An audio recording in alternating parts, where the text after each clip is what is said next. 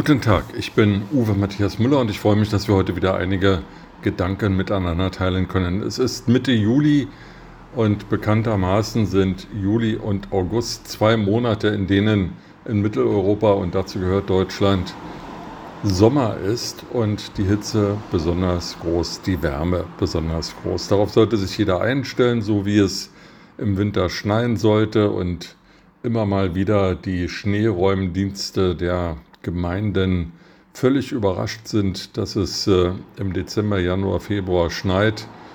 So kommt in diesem Jahr im Juli und August der Sommer völlig überraschend. Seit Tagen wird vor einer dramatischen Hitzewelle gewarnt.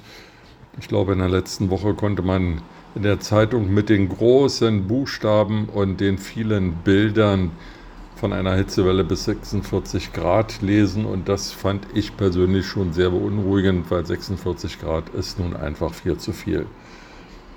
Es stellte sich dann heraus, dass diese Prognose ein Fehler war, ein Rechenfehler oder das Modell nicht stimmte. Jedenfalls werden wir wohl nicht 46 Grad bekommen, sondern heute und morgen an den beiden bisher heißesten Tagen des Jahres wird es irgendwo in Gegenden im Südwesten und Nordosten um die 40 Grad geben. Das ist viel.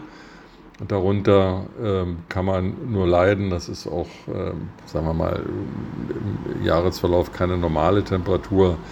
Und es ist sicherlich auch eine Folge des Klimawandels, aber es ist eben auch Sommer. Und äh, darauf muss man sich halt einstellen. Man muss sich richtig kleiden, also luftige Kleidung tragen, damit ein Luftpolster zwischen den Textilien und dem Körper äh, noch ein bisschen abkühlt. Man sollte natürlich viel trinken und man sollte, wenn man sich in geschlossenen Räumen aufhält, äh, A, für genügend Feuchtigkeit sorgen und auch für eine Luftzirkulation, damit ähm, dort keine Erstickungsgefahr besteht. Insgesamt sollte man versuchen, in diesen beiden Tagen möglichst viel in geschlossenen Räumen zu bleiben. Das geht ganz gut, wenn man Arbeitnehmer ist, äh, wegen der erweiterten Homeoffice-Möglichkeiten oder wenn man älter ist, dann bleibt man halt in der Wohnung oder im Haus. Geht jedenfalls nicht mittags um 12 oder um 1 in den Supermarkt, um dort irgendwas einzukaufen. Das sollte man morgens erledigen oder am frühen Abend.